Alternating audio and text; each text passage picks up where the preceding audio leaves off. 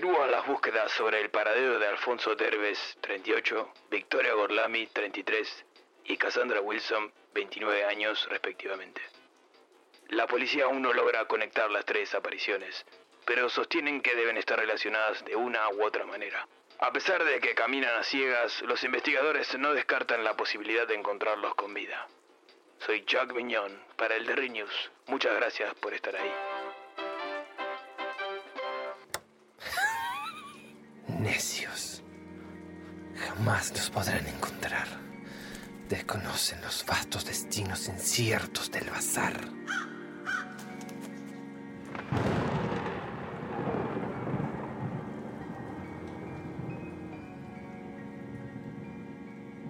Bienvenidos a la segunda temporada del Bazar de los Tormentos.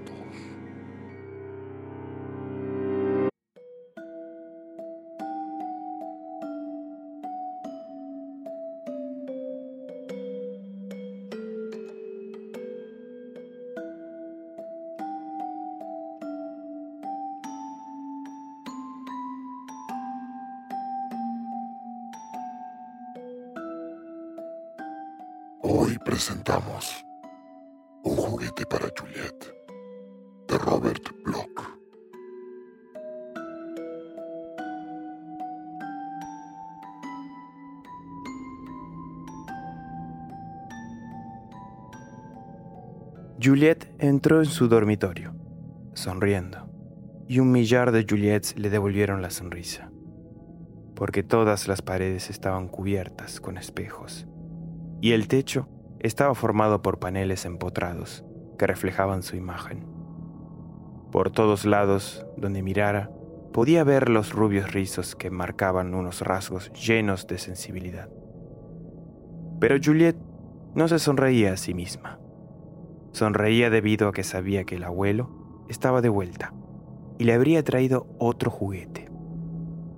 Dentro de unos momentos sería descontaminado y se lo entregaría, y deseaba estar preparada.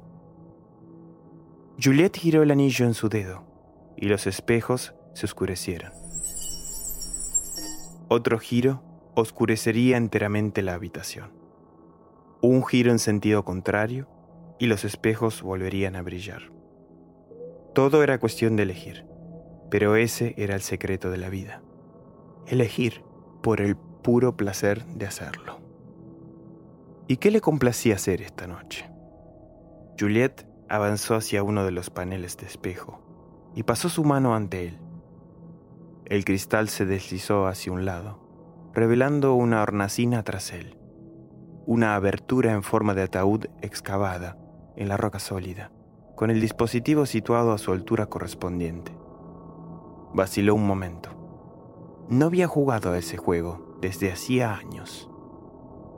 Otra vez Juliet agitó su mano, y el espejo se deslizó, cubriendo de nuevo la abertura.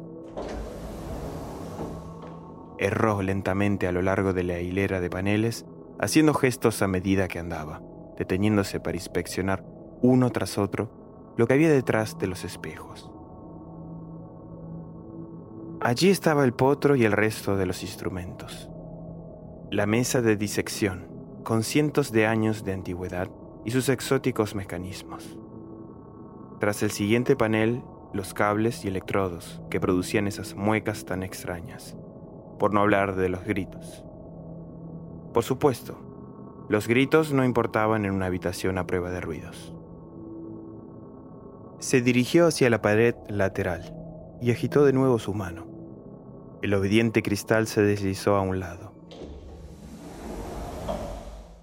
Y se quedó contemplando un juguete que casi había olvidado. Era una de las primeras cosas que el abuelo le había traído, y era muy vieja. Parecía a la caja de una momia. ¿Cómo la había llamado? Ah, sí. La doncella de hierro de Nuremberg. Eso era.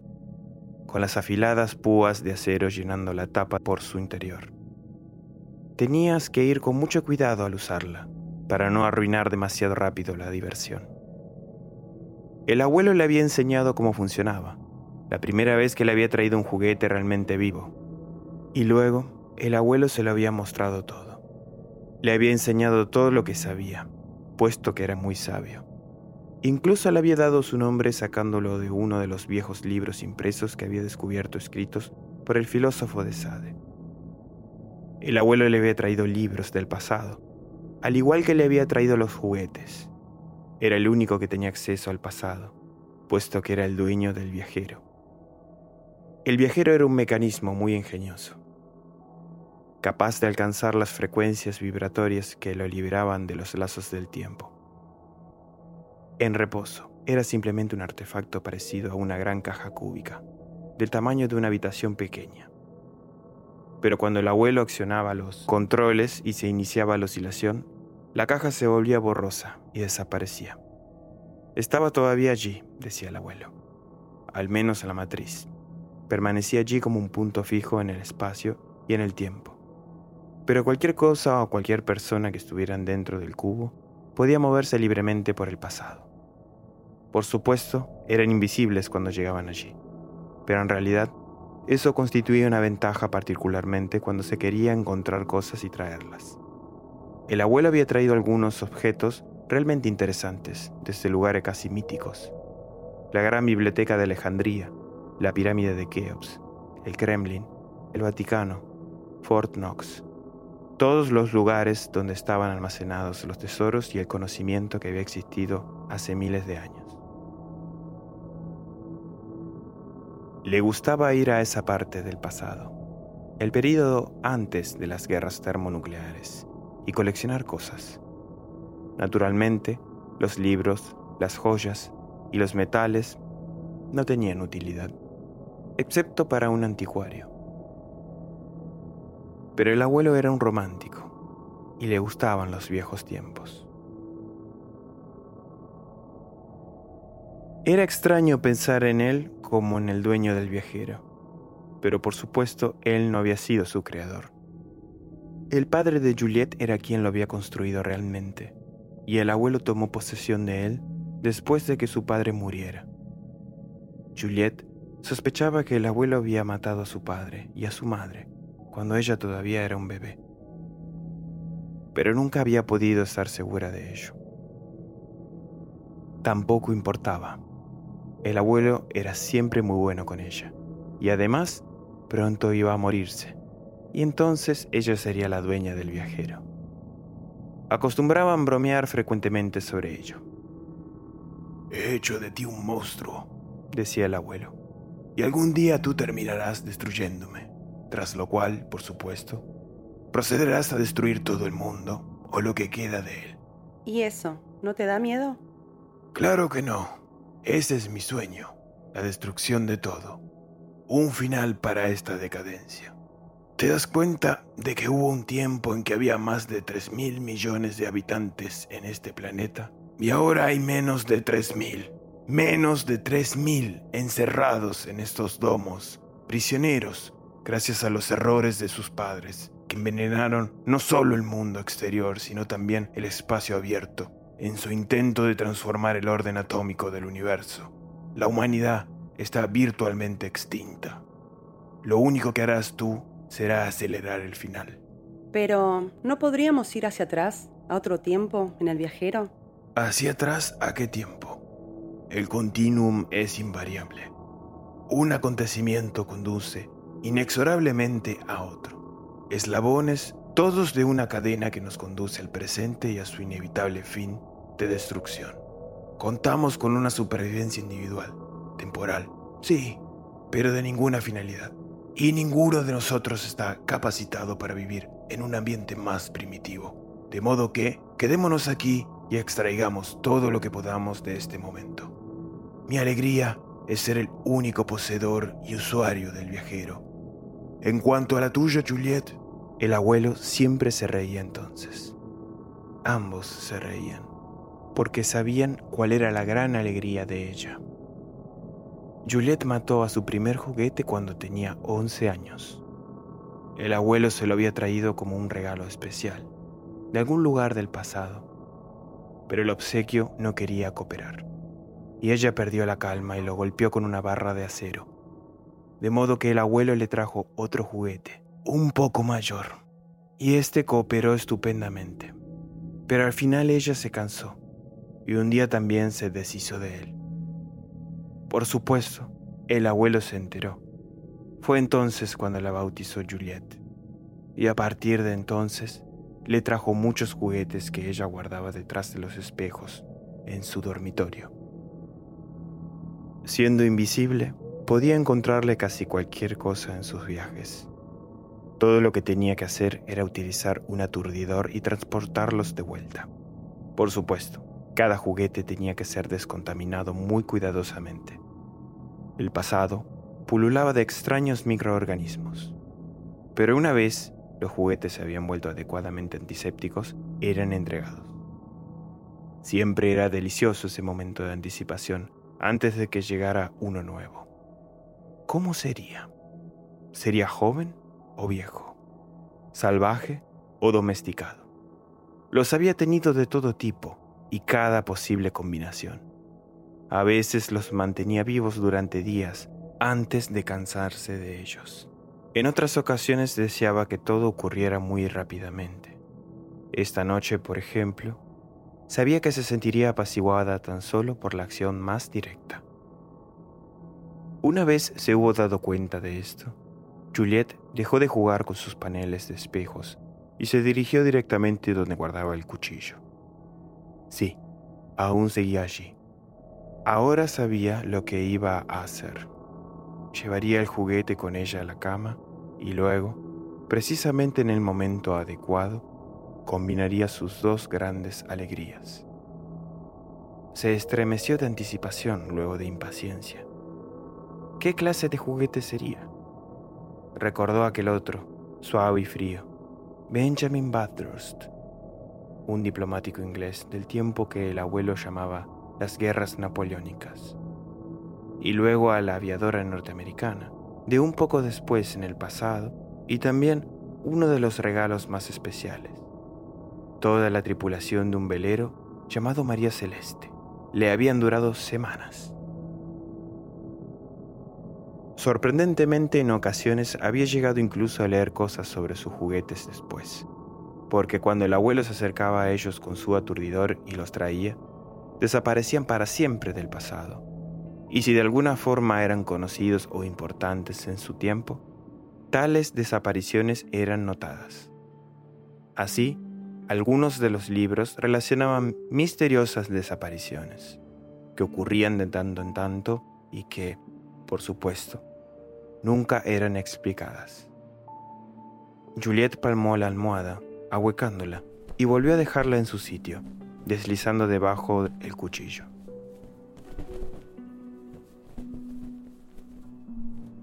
Ya no podía esperar más. ¿Qué era lo que lo estaba entreteniendo? ¿Por qué no llegaba aún su juguete? De pronto, la voz de su abuelo le llegó desde el altavoz.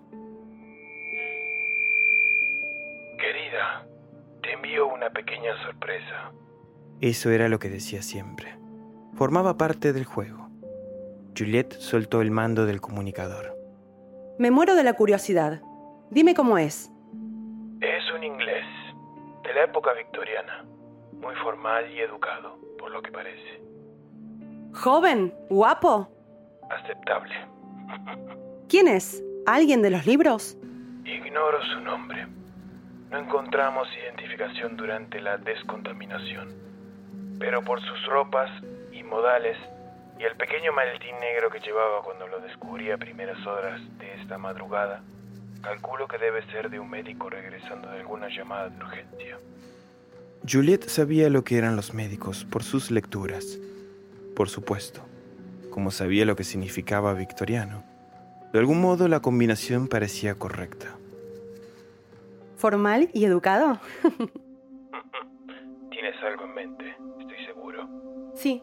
¿Puedo observar? No esta vez. Muy bien. No te enfades, te quiero. Juliet cortó la comunicación, justo a tiempo, porque la puerta se estaba abriendo y el juguete entró. Ella lo miró, dándose cuenta de que el abuelo había dicho la verdad. El juguete tendría unos treinta y tantos años, atractivo pero no guapo. No podía hacerlo, enfundado en aquel traje oscuro y con aquellas ridículas patillas. Había algo casi deprimentemente refinado en él. Un victoriano enrojeciendo, con la constitución de un toro, e ignorante de que aquel era su matadero. Era tan divertido que ella no pudo dominarse. Avanzó inmediatamente y lo rodeó con sus brazos. ¿Quién? ¿Quién es usted? ¿Dónde estoy? Las preguntas habituales, formuladas de la forma habitual. Normalmente, Juliet se hubiera divertido dando respuestas evasivas destinadas a desconcertar, pero esta noche sintió una impaciencia que no hizo más que aumentar cuando abrazó al juguete. Este empezó a respirar pesadamente, reaccionando, pero seguía desconcertado. Dígame, no comprendo. ¿Estoy vivo o esto es el cielo? Ella se tendió de espaldas. Estás vivo, querido, maravillosamente vivo, pero mucho más cerca del cielo de lo que piensas. Y para aprobar esa afirmación, su mano libre se deslizó bajo la almohada y buscó a tientas el cuchillo. Pero el cuchillo ya no estaba allí. De alguna forma había hallado el modo de abrirse camino hasta la mano del juguete. Y el juguete ya no era formal y educado. Su rostro era como algo surgido de una pesadilla. Solo un atisbo antes de que el cegador destello de la hoja se abatiera sobre ella, una y otra vez, y otra vez. La habitación, naturalmente, era a prueba de ruidos. No descubrieron lo que quedaba de ella hasta pasados varios días. Allá en Londres, tras el último y misterioso crimen cometido a primeras horas de la madrugada, jamás se encontró a Jack el Destripador.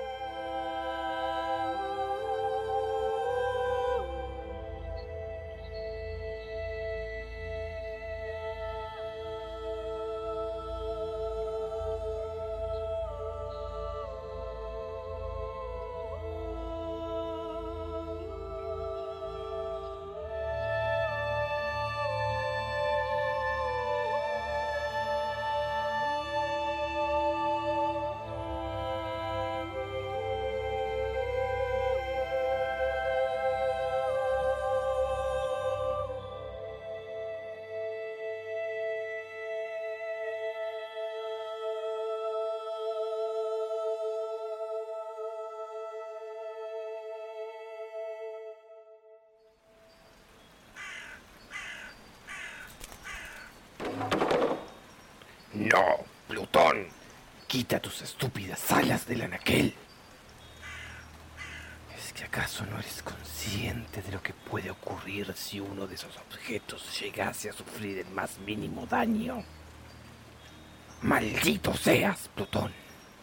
Concebido en la maldad fuiste. Por ella vives. Tu alimento y mi vida son la muerte y la destrucción.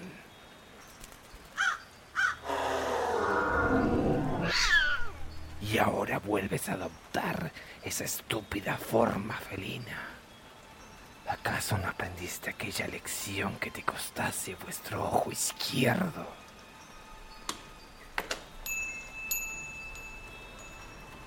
Aquí se suma uno más para los anuncios de búsqueda.